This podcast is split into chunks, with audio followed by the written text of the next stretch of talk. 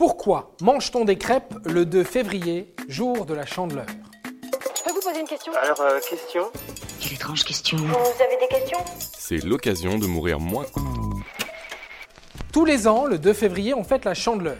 Mais la chandeleur, c'est quoi? C'est la fête des chandelles. Chandeleur, chandelle, vous l'avez, non?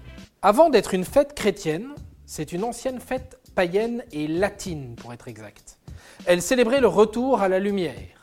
En effet, le mois de février marque une accélération des durées d'ensoleillement des journées. C'est un peu une manière de fêter la dernière ligne droite avant le printemps. On entrevoit ainsi le retour à la fécondité de la terre. Et pour célébrer cela, les Romains fêtaient le dieu de la nature, appelé le dieu Pan, le 2 février. À cette occasion, les Romains organisaient une grosse teuf en défilant dans les rues avec des flambeaux à la main. Flambeaux, chandelles, chandeleur, vous l'avez, non Qu'est-ce qui s'est passé, Marion Oh, pas grand-chose, j'ai touché deux fils, j'ai vu 36 chandelles. C'est au IVe siècle après Jésus-Christ que les chrétiens plagient un peu les fêtes romaines. Ils décident de fêter le 2 février la présentation du Christ au temple.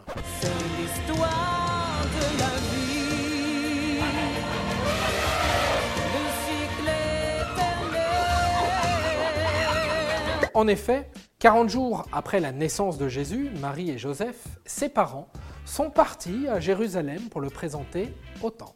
Rien d'anormal là-dedans, puisqu'il s'agit d'un rite juif. 40 jours après la naissance du premier garçon de la famille, on allait l'offrir au temple et le racheter avec deux colombes.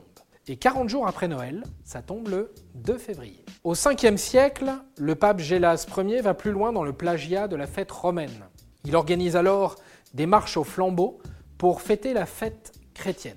Apporter des lumières à l'église, assurer aux paysans de fastueuses récoltes.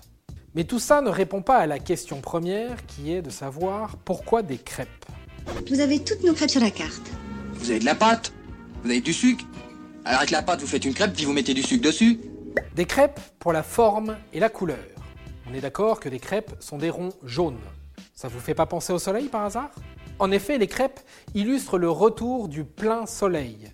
Et une superstition accablait les paysans.